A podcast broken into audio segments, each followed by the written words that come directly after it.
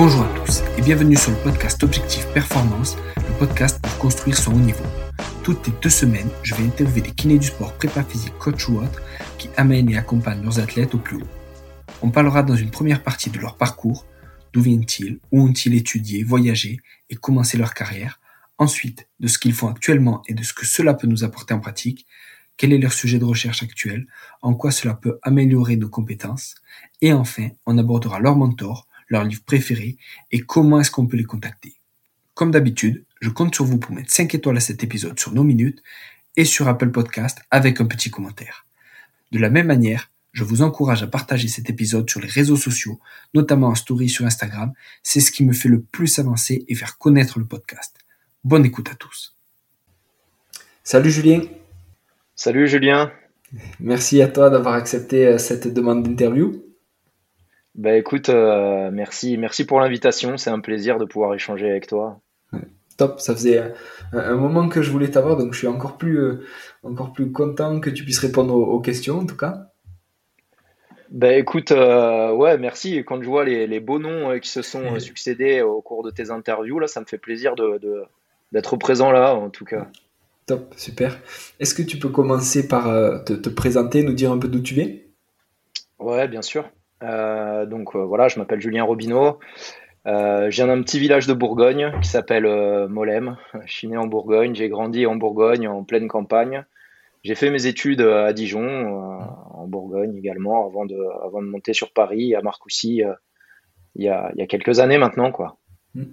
Et comment, comment tu as eu cette opportunité et qu'est-ce que tu as fait comme études alors avant d'arriver à Marcoussis? Alors, euh, mon parcours scolaire, euh, j'ai fait un bac scientifique euh, dans un petit lycée de Bourgogne. d'ailleurs, j'ai fait un bac scientifique. Ouais, d'ailleurs, c'était à refaire. je referais peut-être différemment.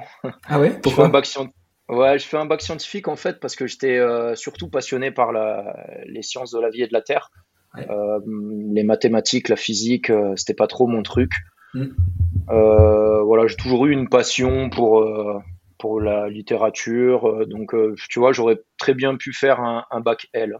Ah, voilà. Après, j'avais j'avais pour ambition d'être d'être prof de PS très hmm. tôt. Je voulais être prof de PS, donc après j'ai enchaîné par par Staps. Hmm. Donc la logique voulait quand même que l'on fasse un bac scientifique quand même, c'était mieux avant de faire de faire Staps. Euh, et puis là, au STAPS de Dijon, en fait, j'ai découvert plusieurs options. Hein. Euh, je me suis rendu compte qu'il y avait d'autres métiers que celui de professeur de PS. Mmh. Euh, je me suis très tôt passionné par le métier de l'entraînement. j'ai découvert aussi la possibilité de faire de la recherche en sciences du sport. Mmh. Ça m'avait interpellé à l'époque, donc j'ai fait une licence, un master entraînement, préparation physique et management sportif. Mmh. puis j'ai fait un master 2 recherche activité physique adaptée parce que euh, il me fallait un master 2 pour pouvoir euh, enchaîner par un doctorat après. Mmh. C'était la règle à l'époque, je ne sais pas si c'est toujours comme ça d'ailleurs. Mmh. Voilà. J'ai passé euh, plusieurs années au CEP, au Centre d'expertise de la performance, Gilles Cometti, où j'ai pu connaître Gilles Cometti, puis ensuite Nicolas Babo. Ouais, stylé. Et justement, c'est à partir du master où tu t'es dit, ben, au final, c'est pas du tout prof de PS que je veux faire et c'est vraiment de la recherche et un, doctorat Ou c'est déjà dès la licence, tu savais que tu n'allais pas faire prof de PS et que tu allais viser un doctorat? Bah, très tôt, en fait, euh, dès la L1 et la L2, je, savais que je voulais m'orienter sur une filière entraînement. Et puis, arrivé en L3, M1, ouais, le, côté recherche me passionnait. Donc, euh, je voulais faire un doctorat, ouais, de la recherche appliquée. Top. Et hum, comment t'atterris à Marcoussis alors après ça?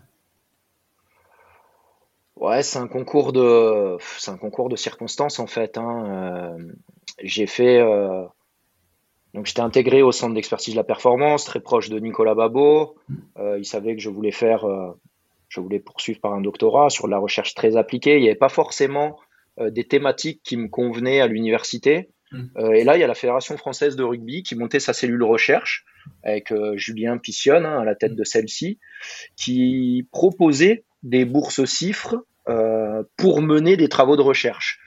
voilà, il y avait un financement de deux projets de, recherche qui allaient commencer pile poil à la fin de mon master Donc j'ai postulé, ça a bien fonctionné, ça l'a fait, et voilà, c'est là que j'ai rencontré eh, Mathieu, Mathieu Lacombe, le célèbre. le fameux. on était les deux étudiants à, à faire ces deux, deux, premières thèses financées par la Fédération française de rugby. Ouais, top. Et alors, sur quoi, sur quoi porter ta thèse à toi? Alors moi, mon thème de thèse, il était centré autour de la problématique des entraînements combinés force aérobie, avec toute la problématique euh, d'interférence. Induite par la combinaison de ces deux qualités, à savoir euh, ben voilà, la qualité, euh, l'aérobie qui pourrait être un frein au développement des qualités neuromusculaires, donc au développement de la force, de la puissance, de la vitesse. Ok, et qu'est-ce que tu as trouvé? Du coup C'était orienté sur euh, une équipe de rugby à 7 déjà ou sur rugby à 15 non, c'était orienté même euh, de manière générale sur toutes les disciplines mixtes, parce que forcément, moi, voilà, je travaillais avec la Fédération française de rugby, donc le, mm. je, travaillais principalement avec bah, auprès d'une population de rugbyman déjà. Mais en tout cas, c'est une problématique, ce que je veux dire, c'est une problématique qui est transversale à différentes disciplines. Euh, ça peut concerner tous les sports collectifs, parce que dans tous ces sports collectifs, on a besoin de qualité neuromusculaire, de vitesse, de puissance, de force, et on a besoin de répéter ces efforts euh, tout au long d'un match.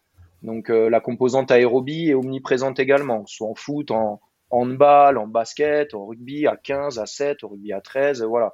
Ça concerne les sports de combat aussi, Hmm. Euh, ça concerne les sports de duel, euh, de, de raquettes, etc., où finalement c'est une répétition d'efforts, d'efforts intenses tout au long d'une rencontre. Hmm. Donc déjà, c'est une problématique qui est transversale à, beaucoup de disciplines. Hmm. Alors après moi, tous mes travaux de recherche étaient, toutes mes études étaient faites auprès d'une population, ouais, rugby amateur semi-pro. D'accord. Et, qu'est-ce que tu as trouvé alors? Donc, le challenge, c'était. Euh, on sait, on est dans un sport, on doit travailler les deux composantes. Hmm. Il y a un problème d'interférence. Donc, le challenge, c'était de savoir comment on va planifier les entraînements de telle manière à ce que l'endurance interfère le moins possible sur le hmm. développement des qualités euh, neuromusculaires. Donc, on a essayé de jouer euh, sur différentes variables liées à la programmation de l'entraînement, à savoir l'ordre des séances, force-endurance ou endurance-force, euh, le temps de récupération entre les séances, les types d'entraînement énergétiques, les types d'entraînement intermittents, intermittents courts, intermittents longs, répétition de sprint, les modalités d'entraînement énergétique, à savoir est-ce qu'ils sont courus, est-ce qu'ils sont faits sur vélo, de manière portée, on a pu voir aussi que les types de la récupération, les types de récupération, la nutrition, le froid, pouvoir avoir un impact aussi sur la régulation de, ces interférences. Donc là, je te brasse en vrac un peu mmh. toutes les variables qui peuvent influencer sur, ce, sur cette interférence. Nous, concrètement, ce qu'on a trouvé, euh, on a voulu privilégier déjà un ordre force endurance au sein d'une même journée quand on était dans un cadre d'entraînement bi-quotidien. Et on a vu que le temps de récupération entre les séquences était très très important.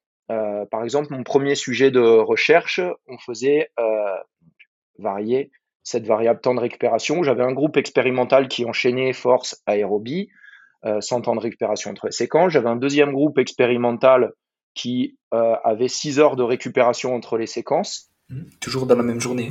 Ouais, à savoir mm. un entraînement neuromusculaire le matin, un entraînement énergétique l'après-midi. Et un autre, on était sur un entraînement finalement quotidien, euh, avec 24 heures de récupération. Entre les séquences fortes de développement. Donc une journée, on avait du neuromusculaire, le lendemain, on avait de l'énergétique. Mais on ne faisait pas les, les deux mêmes dans la journée. Et on a pu voir que les gains les plus importants de force, de puissance, de vitesse étaient obtenus suite au groupe d'entraînement qui faisait du quotidien, donc avec 24 heures de récupération entre les séquences. D'accord. Ah, c'est intéressant ça. On a pu voir aussi, et ça c'était l'un de mes derniers travaux de thèse, que euh, les, euh, les, types d'entraînement énergétique à haute intensité, type répétition de sprint, hmm. euh, auraient tendance à diminuer ce phénomène interférentiel. C'est-à-dire que du coup, tu pourrais le mettre euh, à quel moment dans ta journée? Si tu fais donc force le matin et aérobie soit le lendemain, soit le plus tard possible dans la même journée? Alors, nous, dans nos modèles d'entraînement, on s'était euh, on s'était basé sur 24 heures de récupération entre nos entraînements. Donc, quand on a fait jouer euh, le, la variable type d'entraînement énergétique, on avait déjà notre modèle 24 heures de récupération. Mmh. Mmh. Donc, euh, une journée, on avait de la force. Le lendemain, on avait une séquence énergétique qui était faite soit à basse intensité, soit à haute intensité. Je ne sais pas ce que ça donne euh, si on ferait les deux dans la même journée. Mmh. C'est ouf. Et du coup, ça t'a servi parce que maintenant, tu es responsable de la prépa physique de l'équipe de France euh, masculine de rugby à 7. Et du coup, comment maintenant que tu as les, on dire les, clés du camion sur cette équipe où vous entraînez tous les jours, comment ça t'a aidé et comment tu l'appliques au final? Alors, bah déjà, ouais, en effet, comme tu l'as dit, hein, c'est des recherches qui sont très, très appliquées. Et mm. l'objectif, l'objectif, c'était que ça, bah, ça me serve à moi, mais pas qu'à moi, hein, tous les mm-hmm. préparateurs physiques euh, au sein de la, FFR et, concernés dans le rugby, euh, bien sûr, hein, en, mm. France, sur le territoire. Euh, donc, quand je parle de ça, la problématique des entraînements combinés euh, aux, préparateurs physiques de clubs professionnels, ça les chagrine un peu mm. parce que ils pensent qu'on ne peut pas faire, comment dire, mais euh, du quotidien en fait. Mais là-dessus déjà, je les, je les alerte dans le sens où, euh, quand je parle de quotidien, ça ne veut pas dire qu'on va pas placer d'autres entraînements au sein de la même journée. Mmh. Quand je te dis on va faire une journée, on va faire une grosse séance de développement neuromusculaire, ça ne veut pas dire qu'on ne peut pas faire une séance de rugby, bien sûr. Bien sûr, mmh. il y aura du rugby, mais celle-ci devra être à basse intensité. Si on fait une rugby énergétique le même jour, on va tomber finalement sur une séquence énergétique à composante aérobie, et là, il y a risque d'interférence. Donc déjà, je l'ai... Euh, je les, avertis par rapport à ça. Là, je vous parle de vraiment planification de séquences, de sessions de développement. Et puis après, cette, euh, cette programmation, euh, bien sûr, elle a, elle a une importance surtout en période de pré-saison, quand on va avoir des grosses charges d'entraînement, euh, ou alors sur des cas particuliers, des joueurs, des jeunes joueurs en développement qui vont avoir des grosses charges d'entraînement, mmh. ou des joueurs en retour de blessure. voilà. En tout cas, moi, ça a eu un impact euh, vraiment direct sur ma manière de programmer les choses parce que mm. euh, j'évite le plus possible d'avoir deux entraînements euh, énergétiques et neuromusculaires dans la même journée. Mm. J'ai des journées qui sont identifiées neuromusculaires. Mm. Ça n'empêche qu'il peut y avoir du rugby, mais ces rugby sont contrôlés, sont faits à basse intensité, intensité moyenne, et on a des journées énergétiques ou le rugby, euh, donc ça peut être de l'énergétique intégrée au, rugby, hein, ou de l'énergétique dissociée, ça dépend, voilà. Et sur euh, justement sur tes euh, sur tes manips, la diminution du gain de force quand il y avait maximum d'interférence, c'est-à-dire vraiment pas de récup, c'était combien par rapport à ton groupe qui avait les meilleurs gains et qui avait du quotidien? Alors, ce qui est déjà intéressant d'observer, c'est qu'on a pu voir que ces gains, était très dépendant du temps de récupération qu'il y avait entre les entraînements de force et d'endurance. Plus le temps de récupération était important entre les séances et plus les gains étaient élevés. Donc on avait des gains significatifs euh, pour le, groupe 24 heures de récupération entre les séances. On avait également des gains qui étaient significatifs pour le groupe d'entraînement 6 heures de récupération entre les séances, mais ces gains étaient moindres. Et on a fait le même constat pour le groupe 0 heure de récupération entre les séances. Il y a des gains significatifs, mais des gains encore plus altérés par rapport au groupe 6 heures de récupération. Euh, pour faire simple, si on prend un indicateur, euh, un RM, euh, un RM demi-squat, on a pu observer que les gains de 1 RM étaient deux fois plus importants à l'issue du groupe d'entraînement 24 heures de récupération entre les séances par rapport au groupe d'entraînement 100 temps de récupération. C'est énorme. Du coup, alors maintenant, on en vient un peu à ce que tu fais avec l'équipe de France de rugby à 7. C'est quoi les qualités physiques nécessaires pour toi en rugby à 7 par rapport au rugby à 15 Tu vois, c'est quoi les, on va dire, les, super pouvoirs dont tu as besoin au rugby à 7 par rapport à 15 bah forcément, il y a des petites, euh, il y a des petites différences. Mais après, hmm. bon, on parle de rugby déjà. Hein. Il y a du combat, il y a du déplacement dans les deux, euh, dans les deux sports, hein. deux sports qui sont, qui sont frères, hein, qui sont jumeaux. Hmm. Les règles hmm. sont les mêmes, à quelques exceptions près. Euh, déjà la durée, la durée, durée d'un match. Moi, voilà, j'aime pas trop cette comparaison 7-15 parce que vraiment les deux, les deux sont compatibles. Après, en effet, il y a des petites distinctions. Pour moi, le super pouvoir euh, d'un joueur de rugby à 7, ça doit être sa vitesse. Après, ce qui est très important à 15 aussi, hein, on le voit d'ailleurs, mmh. les joueurs qui passent du 7 au 15 bon, mmh. sont, très à l'aise sur cette euh, dimension. Mais si je devais mmh. placer les qualités physiques prioritaires du joueur de rugby à 7, ouais, c'est c'est la vitesse, son explosivité, sa, sa puissance. La vitesse au sens large. Et le, ouais. Et le fait de ne pas l'avoir altéré aussi par la répétition. C'est-à-dire, pardon, excuse-moi, j'ai pas. Ben, le, la vitesse et le fait de pouvoir être, euh, on va dire, à 100% de vitesse pendant tes 2 fois 7 minutes, plutôt que d'avoir ta vitesse sur 80 minutes qui, au final, euh, elle décroît euh, de manière importante. Ouais, ben, c'est ce que permet de, de développer le, rugby à 7 hein, également, hein, cette, cette habileté à mm. répéter les efforts. Pas seulement de. Mm de vitesse de déplacement, mais de combat aussi. le 7, hmm. on emploie souvent le terme, c'est de l'hyper rugby, et je trouve ce terme assez vrai, assez joli. Euh. C'est du rugby, mais encore un peu plus exacerbé sur plein de dimensions, et dont la, dimension physique. Ça va vite, ça va très vite, et il faut être capable de répéter ces efforts à haute intensité, euh, de manière très condensée, mais de manière très répétée. C'est comme un peu, je, pars complètement sur un autre truc, mais c'est comme en escalade, tu sais, entre les, grandes voies et le bloc. Il y a des gens qui disent qu'en fait, sur le bloc, c'est beaucoup plus court, mais en fait, la difficulté, elle est ramassée sur 3 euh, mètres de bloc, alors que sur des grandes voies de 70 euh, ou 100 mètres, eh ben, la difficulté, elle est répartie tout, au long de la voie. Tu vois, en fait, sur du rugby à 7, tu penses que l'intensité, elle est répartie vraiment sur tes demi-temps de 7 minutes et qu'elle est hyper intense euh, pendant 7 minutes, petite pause et 7 minutes, alors qu'elle est répartie sur 80 minutes euh, sur du rugby à 15. Oui, oui, exactement, exactement. C'est une bonne, c'est une bonne comparaison. Mm. Et, qu'est-ce que tu penses du coup des joueurs, tu en as un peu parlé, mais qui, qui passent par du 7 et puis qui quand ils retournent à 15, eh bien on, entre guillemets, on les voit cartonner et on voit qu'ils sont euh, entre guillemets bah, transformés quoi. Déjà, ça nous fait plaisir. Et puis, euh, bah, ça montre en tout cas que le 7, euh, ça peut être un super outil de, de formation et de développement du joueur, du jeune joueur, mais pas que, hein, parce qu'on voit, on a eu, on a eu des joueurs quand même déjà d'un certain âge, développés, déjà mmh. formés, et mmh. ce passage à 7 les a, ouais, les a boostés, les a reboostés un peu. Donc on voit que c'est un super outil mm. de, formation et de développement sur les aspects athlétiques, mais aussi techniques et sur les aspects mentaux aussi. Mm. Parce que mm. le 7, c'est un ascenseur émotionnel. Hein. On, répète, euh, on répète plusieurs matchs euh, sur deux ou trois jours. Il y a une alternance de, temps fort, de temps faible. On va en parler peut-être après, hein, mais tu t'échauffes, tu matches, tu récupères. De nouveau, tu t'échauffes, tu matches, tu récupères ça plusieurs fois dans le week-end tu gagnes, tu peux avoir un, mm. sentiment d'euphorie, tu perds, tu peux avoir de la frustration. Faut, faut gérer tout ça et mm. c'est épuisant sur plusieurs jours. Mm. Ah, intéressant.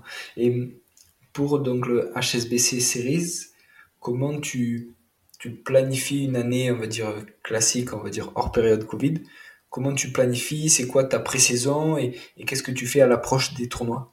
Euh, Alors, une saison classique de 7, déjà, c'est une longue pré-saison. C'est une pré-saison qui peut être similaire à ce qu'on retrouve en hémisphère sud, je pense, ce qu'on a au rugby à 13 ou au foot australien, où ils ont, euh, ouais, ils ont pas loin de trois mois de pré-saison. Bah, nous, c'est la même chose. Donc c'est confortable parce que c'est confortable, mais en même temps, c'est ça peut être un casse-tête aussi. Euh, parce que voilà, on peut aborder différentes choses, il faut bien agencer les choses. Voilà. Euh, donc généralement dans ces trois mois de, de pré-saison, on a un gros mois de développement On a vraiment une charge d'entraînement progressive, la première, la quatrième semaine. Euh, on en profite pour faire nos tests, nos bilans médicaux, nos tests physiques. Moi, généralement, les tests mm. physiques, j'aime pas les faire la première semaine. Je préfère mettre, remettre en jambe les mecs, même s'ils ont déjà eu de la préparation physique mm. en autonomie, en amont de la reprise collective, et puis mm. les mecs s'entretiennent. Mais bon, je préfère les appliquer au bout de la deuxième ou troisième semaine, quand je sais que ces valeurs vont avoir de la, de la consistance. voilà.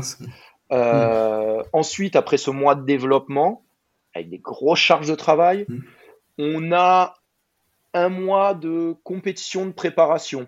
Voilà, on a euh, des tournois de préparation où ce sont des, des tournois amicaux, donc on peut gérer les temps de jeu de nos joueurs. C'est bien parce qu'on peut être progressif dans notre mmh. prise.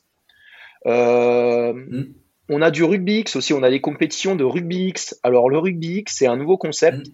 C'est du 5 contre 5 sur un quart de terrain. Et il commence à y avoir des compétitions officielles. Ça se joue en indoor. Euh, c'est dommage parce que le Covid a mis un coup d'arrêt à ça, ce développement. Mais c'est un, un, sport de fou, c'est un truc de dingue. Euh, donc le tournoi qu'on avait fait, c'était à la à l'O2 Arena à Londres. C'est un peu notre euh, Accor Arena à Paris, ancien le, Bercy pour les anciens, quoi, voilà. Et c'est un spectacle de, de, dingue. Déjà euh, physiquement, c'est super intéressant parce qu'il y a quand même pas mal de, de collisions, de passages au sol. Donc tu bosses toute cette réactivité pour le joueur de rugby qui est très intéressante. Tu passes au sol vite, tu te remets sur les appuis. Autrement, euh, il y a des espaces et il y a, y a marque à tous les coups. Mm. Il y a beaucoup de duels. Il y a des duels permanents, donc tu bosses vachement sur ces composantes accélération, décélération, freinage et tout ça. Mm. C'est c'est pas du set, mais tu bosses des choses qui mm. peuvent euh, être profitables à set. C'est transférable, exactement. Donc pendant un mois, voilà, on, on, on fait de la compète à 7, du rugby X parce qu'on y trouve un intérêt. Euh, et puis après, on a un mois, on bascule tranquillement sur une période finale d'affûtage, avec de nouveau des, bah, des pics au niveau de la charge de travail, mais, euh, mais on diminue quand même sacrément notre, notre volume. Hein. Et puis on attaque notre première compétition euh, début décembre généralement. Et puis après, on a une longue phase compétitive aussi, où on enchaîne plusieurs tournées, cinq tournées World Series, où il y a deux tournois qui se succèdent mmh. sur deux semaines consécutives. Et là, on voyage beaucoup. On voyage beaucoup, environ tous les mois. Euh, donc, en gros, notre rythme, mm. c'est on rentre trois semaines en France, on repart trois semaines, on rentre trois semaines, on repart trois semaines. Mm. Ça, de décembre à mai. Donc, là, c'est dur. Ouais. Pour la gestion du décalage horaire, fatigue, voyage, gestion euh, euh, d'un point de vue familial, voilà, il y a des problématiques. Putain, c'est chaud. Et par rapport à tout le travail que tu as fait en pré-saison, est-ce que tu as encore le, on va dire, l'occasion de les entraîner et de venir les impacter? Ou juste tu fais de la, de la gestion, entre guillemets, et de, de presque de l'affûtage, de la récup, de l'affûtage Comment ça se passe? Mais ben, euh, En fait, quand on se dit, allez, on a un mois entre les tournées, on se dit, bon, on est large, on a le temps mmh. encore pour développer les choses. Mais au final, Mm. On retombe sur des problématiques de sport co, entre guillemets, classiques où ça match tous les week-ends. Mm. Je pense. Hein. Donc, pour répondre à, ta question, on est plus finalement sur. On essaye d'optimiser les choses, mais on peut plus entreprendre de période de développement. Mm. Parce que, en fait, on rentre de tournée. Bien souvent, on est à l'autre bout du monde. Donc, on rentre de tournée, on est, on rentre un mardi, mardi, euh, mardi matin, on rentre chez nous le soir, mardi soir. Voilà. Mm. Après deux jours de voyage, mm. tu as le décalage horaire à gérer, les joueurs ont la fatigue de mm. l'enchaînement de la tour des deux tournois, de la tournée. Donc toute cette semaine, la première semaine, elle est dédiée à la récupération ou à se recaler du décalage horaire. On reprend l'entraînement collectif une semaine après. Là, là c'est une semaine de reprise, donc on est vraiment progressif au niveau, au niveau de la charge d'entraînement. Et bien souvent, on retrouve des mecs qui sont pas recalés encore du décalage horaire une semaine après. Hein quand on rentre d'Amérique ou quand on rentre d'Océanie. Parce qu'on mm. peut comprendre, il y a une petite décompression des joueurs aussi quand ils rentrent de tournée. Donc, ils, font mm. moins l'effort de se recaler quand ils sont chez eux. Donc, parfois, mm. ils le traînent pendant une semaine. Donc, notre deuxième semaine, charge d'entraînement légère, moyenne. On bascule sur notre troisième semaine. Troisième semaine, bon, là, les joueurs sont de nouveau en jambes, recalés.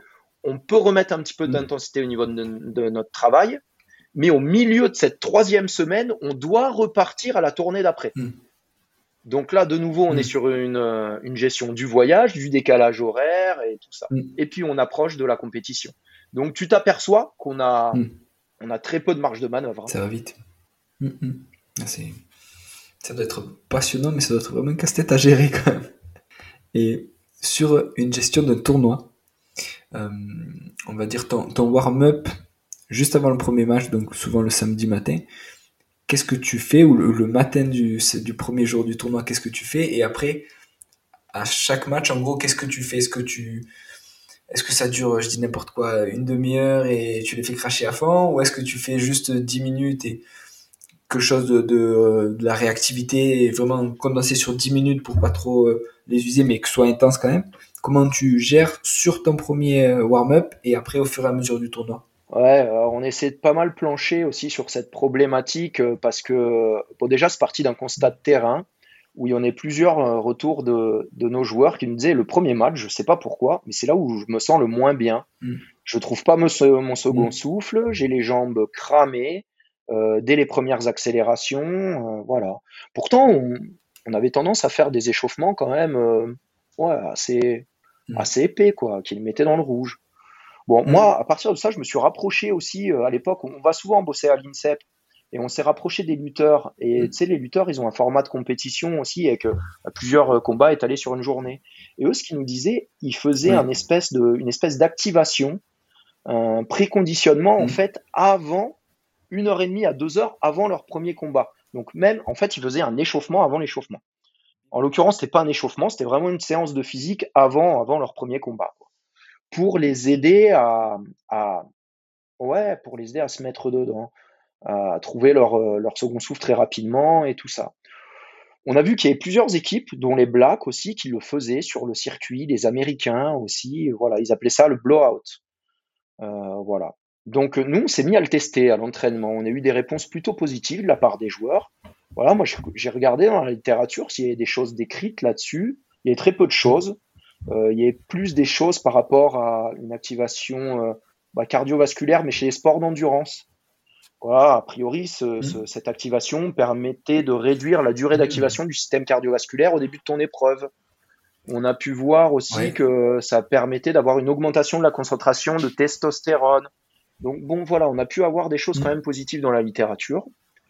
On l'a testé auprès de nos joueurs. Ils ont des bons ressentis. Ils se sentaient pas plus fatigués que ça en fin de journée, à la fin du tournoi. Donc on l'a mhm. adopté. Voilà, on l'a mhm. adopté. Euh, on est revenu. Je te fais toute l'historique. Hein, désolé, je parle beaucoup, mais vas-y, vas-y. Non, non, c'est très bien. Et maintenant, on fait un petit peu. Euh, je vais pas dire qu'on fait le retour, euh, retour en arrière, mais euh, finalement, on s'apercevait qu'en le faisant sur des des journées à trois matchs, on avait des journées à rallonge. Parce que si tu fais ça deux heures avant ton premier match, Parce que tu commences plus des fois ton premier match il est à 10 heures, donc tu le faisais ça à, à, 7h30 du matin. quoi. Donc 7h30 du matin, tu les fais se lever à 6 heures. Quand tu sais que ton dernier match il va être à 19 ou 20 heures, hmm. voilà. On sait que physiquement, ça allait répondre, mais c'est par rapport à la, charge hmm. mentale, quoi, la charge cognitive. On hmm. voulait, on voulait s'épargner ça. Donc maintenant, en fait, la tendance, c'est quand on a des, des formats de compétition avec des journées à trois matchs, on ne le fait pas. Hmm. On essaye de faire un échauffement bien, bien, bien, quoi, bien, bien épais, qui les mette dans le rouge. Voilà, mais hmm. simplement un échauffement. Quand on a des journées euh, de compétition avec un ou deux matchs, parce que ça peut arriver, et l'après-midi, eh bien, généralement, on se fait euh, ce conditionnement deux heures avant le premier match. Voilà, c'est hmm. plus ça notre logique maintenant. Ah, c'est intéressant. Et justement, alors, qu'est-ce que tu mets après sur les, comment tu récupères même et, qu'est-ce que tu mets comme euh, warm-up après, juste avant les prochains matchs du tournoi? Alors les échauffements, ils sont, ils sont dégressifs en durée euh, tout au long du tournoi. Le premier échauffement, bon, mhm. si on n'a pas le conditionnement deux heures avant, on fait un échauffement de 25 minutes avant le premier mhm. match. Voilà. Euh, si on a le conditionnement avant, on fait un premier échauffement de 15-20 minutes. Après, euh, le deuxième ou troisième échauffement, échauffement de fin de journée, on peut tomber sur des échauffements à 10-15 minutes, hein, simplement. Voilà, sur la partie collective. Hein. Mais les, joueurs, et puis ils s'entraînent à ça, on les entraîne aussi à ça. Ça va, ils se mettent, ils montent en, température euh, très très rapidement, même mentalement, ils arrivent à, switcher très très rapidement les joueurs de 7. Quand je te parlais du rugby X, là, la première édition, euh, au niveau euh, bon organisation, on n'avait quasiment pas d'air d'échauffement, on s'est chauffé sur un parking. Il y avait une pauvre moquette d'installer, on s'est chauffé sur un parking. On s'est chauffé pendant cinq minutes avant de faire les matchs. C'est tout, c'est ce que je trouve assez drôle et ah, c'est quelque chose d'assez fou hein, dans le rugby à 7. Et, les joueurs, alors justement, est-ce qu'ils appréciaient de s'échauffer moins longtemps? Au final et ils se trouvaient euh, mieux en ça les a pas ou est-ce qu'au final ça les a pas perturbés hein. ils sont habitués à ça de s'échauffer un peu n'importe où. Parce que des fois quand on fait ces conditionnements on n'a pas accès mm. au terrain. Donc des fois c'est des choses qu'on fait dans des parcs ou mm. sur des parkings ou euh, mm. tu vois. Donc ils sont habitués à ça. Ils sont habitués. Et qu'est-ce que tu mets alors dans tes échauffements tu vois, sur, sur euh, l'avant-match Est-ce que tu mets du, du cardio? Est-ce que tu mets de la vitesse? Est-ce que tu mets de la, de la pliométrie Est-ce que tu mets du duel Alors, c'est toujours la même euh, structure, toujours le même cadre, sauf mm. que la durée est dégressive. Hein, voilà, c'est la durée qui change. Il y a une bon déjà il y a une partie de préparation individuelle du joueur dans le vestiaire. Hein. voilà les, les, les mm. cervicales, mm. les épaules, la proprio, ils ont tous leur routine. Ça ils le font euh, pendant 5 à 10 minutes avant qu'on sorte sur le terrain. Moi, ensuite, je les prends sur une partie très athlétique. Euh, voilà, un réveil musculaire du haut, du bas du corps, des, des du balistique avec des étirements dynamiques. Mm. Euh, J'induis pardon un petit peu de manipulation aussi pour qu'ils se réveillent les yeux, la tronche, la prise d'information. Mm. Donc on met un ballon souvent mm. dans, dans, tout ça. Euh, ensuite, ils ont une partie de manipulation avec le coach. Voilà, ils allongent quelques passes. Ensuite, il y a une partie combat, un skills de combat.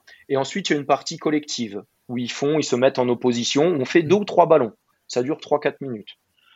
Et à la fin, euh, on se regroupe et on fait une explo, un sprint de 50 mm. mètres tous ensemble.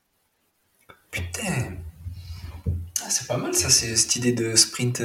Et ça, c'est quoi deux, minutes, une minute non, avant non, le match non, non, non, non, bien, bien plus parce que on doit repasser au vestiaire, mettre les maillots de match et ensuite on doit aller au couloir. Donc on arrête notre échauffement euh, 9, 9 minutes. Allez, j'essaye de gratter à 8 minutes des fois, mais 8 à 10 minutes en gros ah avant le coup d'envoi. Putain, donc ils ont quand même le temps un peu de se, de Et ouais, au final. on repasse au vestiaire. Après, c'est rythmé. Hein. Déjà, tu marches, tu vas au ah. vestiaire, tu mets, ton, tu mets ton maillot, tu vas au tunnel. Et puis, moi, je leur dis, c'est des choses qu'on prépare avant. Les gars, vous entrez sur le terrain, bam, vous refaites un sprint, quoi. Hmm. Ah, stylé. Ah, c'est trop bien. Et hum, alors, j'en viens à, la prépa que vous avez fait donc pour l'année, cette année-là, en 2021, qui était une année euh, olympique. On sait qu'il y a eu le Covid aussi. Et qu'est-ce que ça, qu'est-ce que ça a changé pour vous? Qu'est-ce que vous avez fait? Et qu'est-ce que vous euh, changeriez si c'était à refaire comme ça? Alors, euh, bon, c'était une année très très particulière, hein, euh, difficile, mais mm. pas que pour nous, hein, pour, euh, pour, tout, pour tout le monde, pour toutes les équipes, mm. pour, tout, pour tout, toutes les personnes qui bossent dans le milieu du sport et autres. Année vraiment compliquée. Bon, bref, mm. ça nous a totalement bouleversé notre, notre planning parce que, en gros, euh, on a arrêté notre dernière compétition, c'était en mars 2000. Je suis perdu dans les dates, hein, mais ça devait être mars 2020. Mm-hmm. Mars 2020, on n'a pas eu une compétition officielle avant, ça devait être à Dubaï, avril 2021. Donc pendant un an, les joueurs n'ont pas eu de compétition officielle. On aurait pu en avoir avant, au mois de février, mais sauf qu'on a mm. eu un épisode Covid au sein de notre équipe on devait faire participer à deux tournois à mm. Madrid avec les Argentins, les Kenyans, les, Américains, où il y a des bonnes oppositions en plus. Mm. Et on a eu un épisode Covid, donc on a dû annuler cette, euh, cette participation au tournoi. Euh, bon, plusieurs fois, plusieurs reprises, hein, pendant cette année et demie, là, on était, on était touché par des épisodes Covid, donc euh, bah, c'est de l'adaptation permanente. des stages qui s'annulent, de l'entraînement à domicile, où moi je leur envoie des programmes d'entraînement, Sachant qu'au début, euh, je ne sais pas si tu te souviens, mais il y avait une alerte par rapport à, la limite de la fréquence cardiaque. Il euh, fallait, fallait faire attention à pas les mettre les mmh, joueurs dans, le, dans le rouge parce qu'on ne savait pas trop les, quels risques Avec le ouais, ça, quel risque ils pouvaient, pouvaient avoir. les asymptomatiques. Et donc c'était ouais, c'était compliqué. Et puis de l'entraînement par petits groupes quand on était en stage, parce que fois on a eu des cas contacts quand on était en stage, donc entraînement par petits groupes. c'était compliqué. C'était compliqué. Il y a des joueurs qui sont partis à jouer à 15 du coup. Euh, tout au long de l'année. On a perdu un peu cette dynamique parce qu'en plus, la saison 2019-2020, on était, euh, on finit sixième au rang mondial. Euh, on était sur une, ouais, sur une très bonne dynamique. Et c'est rageant parce que tu t'aperçois que finalement, le, sixième du dernier classement mondial ne participe pas aux Jeux Olympiques. Donc, bah, c'est c'est ce qui fait la difficulté des systèmes de qualification. Et nous, on est dans une zone Europe qui est très dure. Bon, c'est comme ça. Voilà. Et hum, je sais que vous faites appel à, on va dire, des intervenants extérieurs euh, et d'autres disciplines. Il y a Guillaume Tanon qui intervient avec vous sur la vitesse. Qu'est-ce que ça vous... Pourquoi vous êtes allé le chercher Qu'est-ce que ça vous apporte? Ouais, on a pas mal collaboré depuis euh, maintenant quasiment deux ans peut-être avec, euh, avec Guy. Déjà, c'est un plaisir de fonctionner avec lui parce que c'est quelqu'un vraiment de, bah, déjà de super compétent. On, euh, on connaît tous ses qualités d'entraîneur, mm. hein, très pédagogue, mais euh, c'est vraiment mm. quelqu'un qui est qui est très calme, qui est super sympa, et c'est vraiment un plaisir de, de travailler, d'échanger avec lui. Mm. Euh, super enrichissant, vraiment. On travaille avec lui, on essaye de travailler sur des choses fines d'un point de vue technique. Euh, comme je te donne des exemples, hein, mais le travail de gainage, de tonicité de la cheville, mm. euh, le gainage, le placement du bassin, l'alignement des segments. Voilà, on travaille vraiment sur ces choses mm. fines avec lui. On prend le temps de bosser ces choses-là. Après, moi, mon rôle, c'est d'assurer le transfert, en fait, entre ce qu'ils vont euh, acquérir mm. d'un point de vue technique, quand on fait des séances très athlétiques, comment on va le transférer après sur le terrain et rendre ces choses très spécifiques à la vitesse d'un joueur de, à la vitesse d'un joueur de rugby, quoi parce que la, qualité de vitesse au rugby, on en a un peu parlé au début, mais euh, c'est bien sûr, faut être, euh, bien sûr, faut être rapide, faut avoir une Vmax élevée, mais il y a de la puissance, il y a du démarrage, il y a de l'accélération, hmm. il y a du changement de hmm. direction. Euh, on sort de l'axe, il y a du changement de direction qui impose un changement de rythme aussi. Donc tout ça, voilà, il faut transférer les choses dans, notre, dans notre discipline. Hmm. Et est-ce qu'il intervient justement en pré-saison, là où tu as un peu du temps de développer ces qualités-là Ou est-ce qu'il vient euh, même en cours de saison et euh, On fait les, deux. On fait les deux. Là, sur cette pré-saison, ça a été compliqué parce qu'on repart sur un nouveau cycle. Euh, nous, on avait une grosse restructuration aussi en interne, avec beaucoup de nouveaux joueurs aussi. Donc, c'était pas la priorité encore. mais les années d'avant, il y avait des interventions en pré-saison où c'est là finalement on avait bah, nos plus grosses euh, charges d'entraînement sur cette dimension technique. Et puis après, on essaye d'entretenir ça euh, tout au long de la saison. Il y a des rappels tout au long de la saison. C'est trop bien. Et justement, tu vas chercher dans quelle autre discipline pour, euh, pour améliorer les joueurs et pour apprendre des trucs? Bah, bah, Je te l'ai dit, on bosse souvent à l'INSEP. On va souvent à l'INSEP et là-bas, c'est un régal, hein, franchement. Bah, c'est notre deuxième centre d'entraînement avec Marcoussi. Hein. Et euh, mm. on se régale parce qu'on est au contact de, de, plein de sportifs, disciplines super différentes. Euh, on peut côtoyer des gyms, euh, des nageurs, des lutteurs, des haltérophiles, c'est énorme. C'est comme c'est l'esprit village olympique, quoi. Et puis nous, ça nous permet de voir aussi des, des entraîneurs d'autres disciplines. Alors des fois, on s'aperçoit que on se croit seul au monde bien souvent, seul à avoir des problèmes et tout ça, mais on s'aperçoit que les, les autres ont les mêmes problèmes ou d'autres problèmes. Enfin bref, c'est sympa d'échanger. On s'est beaucoup rapproché euh, des lutteurs pour euh, ce qui nous intéressait chez eux, c'est ce travail d'agilité et de réactivité au sol. Tu les vois fonctionner hein, sur un, mm. tatami. Je sais pas si ça se dit comme ça d'ailleurs, si je mm. pense tatami. Mais c'est des félins les mecs quoi. Ils ont une agilité au sol qui, est, qui est dingue. Euh, donc pour nous, ça nous permet d'optimiser l'efficacité de la lutte au sol, à savoir notamment ces phases de ruck et tout ça, quoi. Mmh. Ça nous permet de développer aussi stabilité à rester debout, à rester fort sur les appuis. Euh, nous, ce qu'on mmh. recherche, notamment dans le projet de jeu France, c'est d'éviter le plus possible de passer par le sol et de faire vivre le ballon en restant debout. Mmh. Donc ça, c'est intéressant aussi chez eux, cette capacité à rester debout. Donc tu cherches à, à être indéformable et pour pas encaisser et restituer en lâchant le ballon ou Exactement. comme ça. Exactement, rester fort au contact et faire vivre le ballon quoi. Hmm. Et vous, vous avez fait des séances un peu croisées justement où, eux sont venus à Marcoussis pour toucher un peu le ballon et voir ce que c'était un ruck ou eh vous avez pas On avait prévu de le mettre en place et malheureusement, il y a eu le Covid qui nous a freinés. Parce qu'on leur disait, les mecs, on vient toujours chez vous et tout ça, mais quand est-ce que vous venez, euh, vous venez à Marcoussis? Et ils étaient super enchantés parce que eux, je pense que euh, ça leur ferait plaisir de sortir aussi de leur cadre d'entraînement, comme nous, ça nous fait plaisir de mm. sortir de Marcoussis. Et puis ça serait marrant ouais, de faire des séances euh, terrain, des séances de physique euh, en côte, parce que quand on fait des séances, des circuits avec eux, ils nous martyrisent un peu, c'est dur. Mm. C'est des efforts auxquels on n'a pas forcément l'habitude.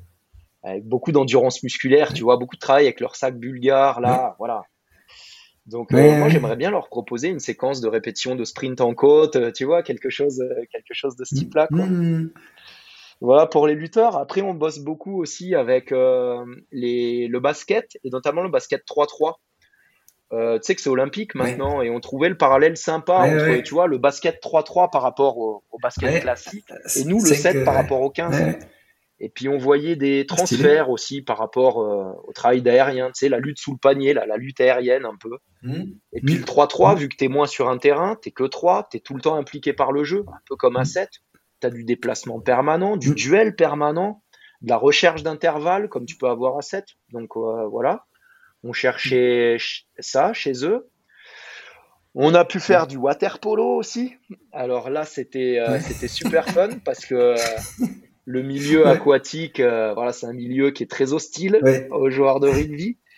Donc euh, bon là, euh, on, a, des joueurs qui savent à peine nager. Hein. Je ne citerai pas de nom, mais du coup on leur met, leur met des, des, ceintures là comme comme on donne aux gosses pour qu'ils apprennent à nager. et donc là, ce qu'on recherche, et on travaille d'un point de vue énergétique, on travaille le mental, on travaille la résilience. Voilà. Ouais. Ouais. Et parce que tu as beaucoup de phases de lutte aussi, hein, il me semble, en waterpolo. Ouais, carrément. Carrément. C'est balèze, hein Ça, des fois, on a une petite piscine à Marcoussis sur des euh, fins de semaine en pré-saison, quand ils sont bien mâchés, quand mm. on a bien couru. Euh, j'organise des sessions water polo avec mes règles à nous, quoi. Tu vois, euh, on met deux tables de kiné de part et d'autre de la piscine qui font les cages en fait, et on fait souvent de l'énergétique en water polo. Bah, je fais des séquences d'une trente c'est tout parce qu'ils sont morts, ils savent pas, ils savent à peine nager. ils savent pas rester en haut. Non, non, ils sont morts.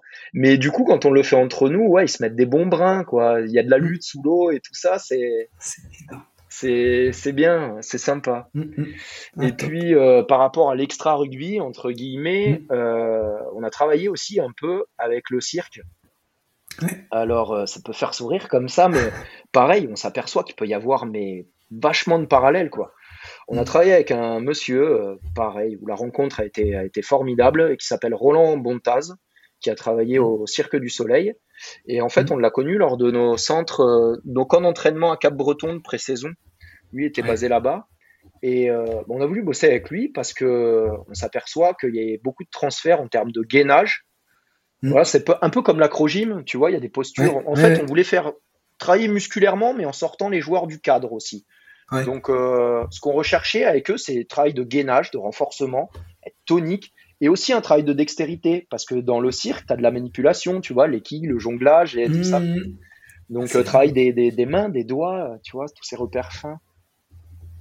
Ah, c'est passionnant de taper dans autant de disciplines euh, différentes. Et pareil, le, cirque, vous les avez invités à venir se frotter un peu à, à Marcoussis, à vous ou non? Non, parce qu'on a rencontré que Roland, on n'a pas rencontré de d'athlètes, parce que c'est des athlètes, hein, les mecs, hein, franchement. on a rencontré que Roland. Mais par contre, Roland venait nous faire les séances dans notre milieu à nous. On est allé dans sa salle, c'était une salle de jeu d'ailleurs, c'était incroyable.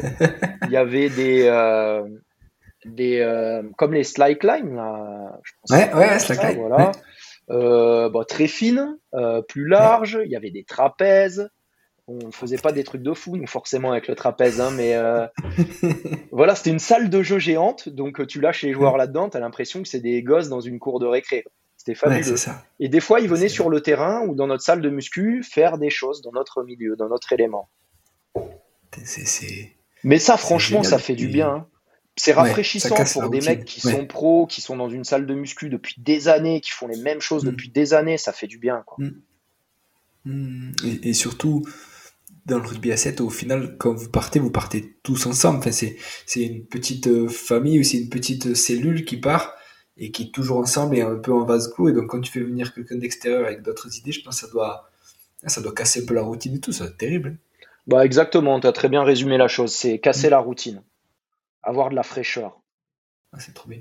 Et Julien, alors une semaine euh, type euh, en, termes d'entraînement, on va dire sur une semaine de, de précision, parce que je pense que c'est là où, où, il y a le, plus de choses euh, à, faire. Qu'est-ce que tu fais sur une semaine type? Et justement par rapport à ta thèse aussi, comment tu, qu'est-ce que tu programmes, quel jour et à quel moment? Alors ouais, en pré-saison, forcément, c'est là où on programme nos plus grosses charges d'entraînement. On jongle entre différents formats de, de stages. On a des mm. stages euh, courts de 5 mm. jours qui vont du lundi au vendredi. On a des stages de durée moyenne de 7 jours qui vont du lundi au dimanche. Et on a des stages longs où généralement on en fait un ou deux en pré-saison de 10 jours qui vont du lundi au mercredi de la semaine suivante. Dans ce format de stage long, on enchaîne trois microcycles de deux jours et demi, généralement. Et euh, on essaye entre ces microcycles d'avoir une journée de récupération ou alors deux demi-journées qui succèdent, tu vois, pour avoir 24 heures de récupération entre ouais, microcycles. Ouais. Voilà. C'est pas mal. Après, sur nos semaines euh, plus classiques de 5 jours, c'est généralement celles qu'on a en, phase compétitive après, hein, mm. du lundi au vendredi. Donc euh, le lundi matin, check médical, suivi d'état de forme, tout ça. Mm. Lundi après-midi, on se met tranquillement dans notre semaine, une rugby technique qui est un peu courue, euh, voilà. Mm. Euh, le mardi, le mardi, j'ai une séance de rugby vitesse avec une séance de musculation. L'après-midi, j'ai une séance de rugby collective. Le mercredi, mm. j'ai ma séance rugby énergétique. C'est le point fort mm. énergétique. Le jeudi, on a de nouveau une muscu mixte plus une rugby orienté vitesse, mais avec moins de vitesse maximale. Orienté vitesse plus accélération, démarrage, travail pliométrique.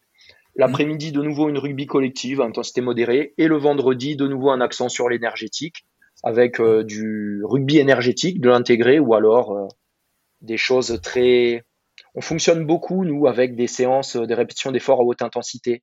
Répétitions de sprint long, associées à des phases de combat qui se répètent. Donc ça peut être des circuits d'enchaînement de tâches ou alors de l'intégrer du 7-7 avec beaucoup, beaucoup, beaucoup de rythme.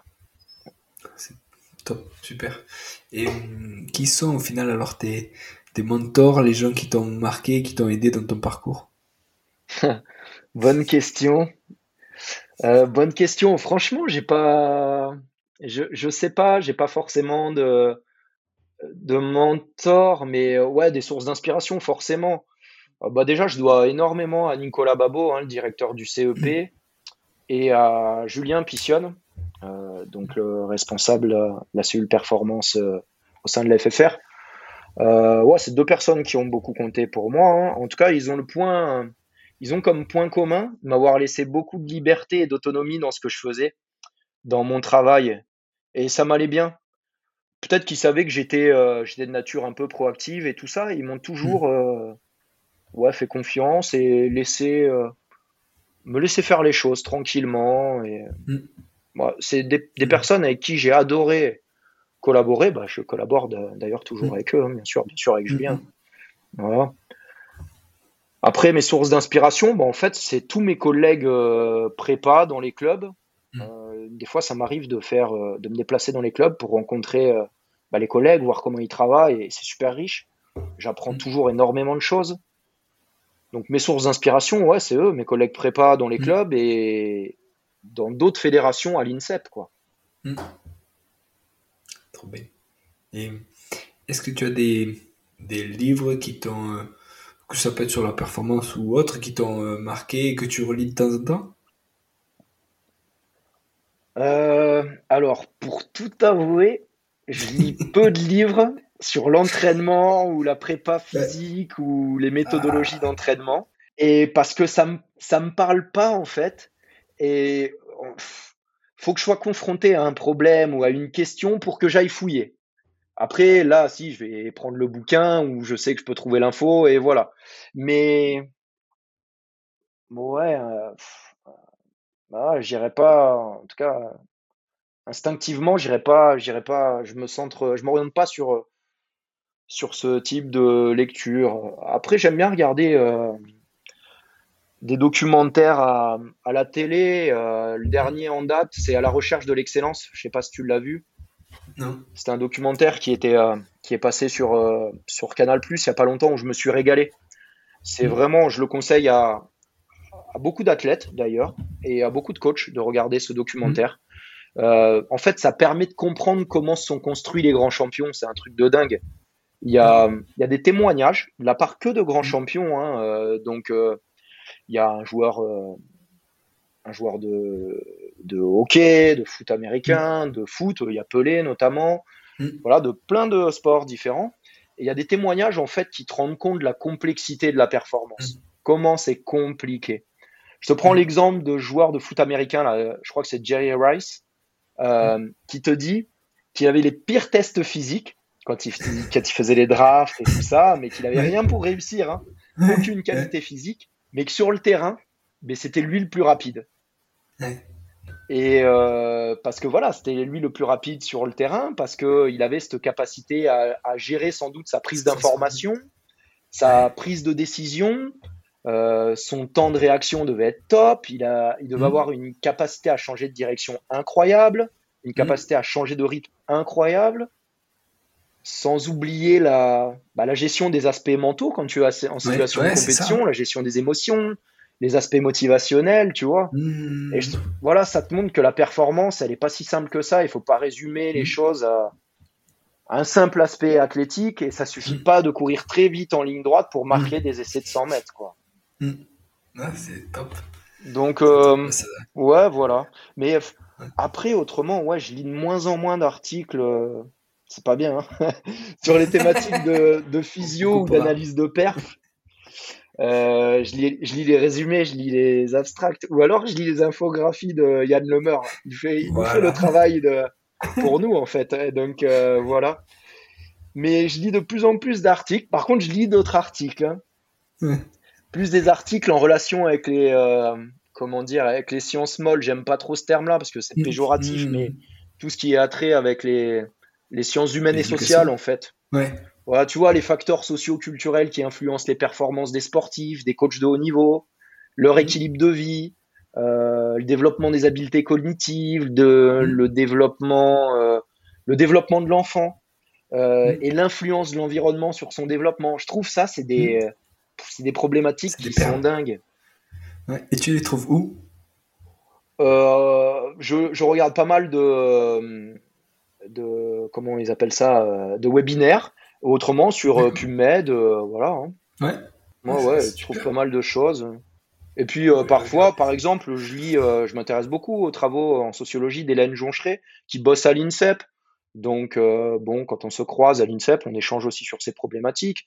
Il y a Mika Campo qui bosse, qui est expert chez nous sur les habiletés cognitives et mentales. Donc, Ouais. bon, on a de la ressource aussi de documentation en interne, mais autrement, ouais, PubMed, ça fonctionne Ouais. bien. Et hum, Julien, alors pour les gens qui ont envie de te contacter et, et de discuter un peu avec toi, est-ce qu'il y a des euh, réseaux sociaux sur lesquels tu es le plus euh, actif où on peut te joindre? Euh, ouais, ouais. Alors j'utilise pas mal Twitter d'un point de vue euh, bah, professionnel. J'ai Instagram, mais vu que j'aime prendre des belles photos et tout ça, c'est mon Instagram personnel avec des belles photos de, de Paris ou de voyage et tout ça. Mais ouais, sur Twitter, euh, sur, sur Twitter, on peut me contacter sans problème. ouais. Ça va. Ou LinkedIn, euh, bien sûr. Ouais. Super. Eh ben, merci Julien, merci beaucoup. Ben écoute, c'était euh, un plaisir. C'est chouette Ouais. d'échanger parce que voilà, ça permet de faire une petite introspection aussi. Hum, Et euh, bah, hum. j'espère en tout cas que les quelques, quelques témoignages, euh, ce témoignage euh, pourra inspirer, pourra inspirer ou poser des questions euh, aux personnes qui l'écouteront. C'est sûr. C'est sûr, carrément. Merci beaucoup Julien. Ben, merci à toi en tout cas. C'était À top. bientôt. Salut. Salut. Voilà, merci d'être allé au bout de cet épisode, j'espère que vous êtes régalé autant que moi. Si vous voulez m'aider, le mieux est de partager cet épisode au plus grand nombre. Parlez-en entre vous, débriefez-le que ce soit en live ou sur les réseaux. Qu'en avez-vous retenu? En quoi cet épisode peut vous aider à construire votre haut niveau? N'hésitez pas non plus à me faire un retour ou à me proposer des personnes à interviewer, je répondrai avec plaisir. À très bientôt pour un nouvel épisode.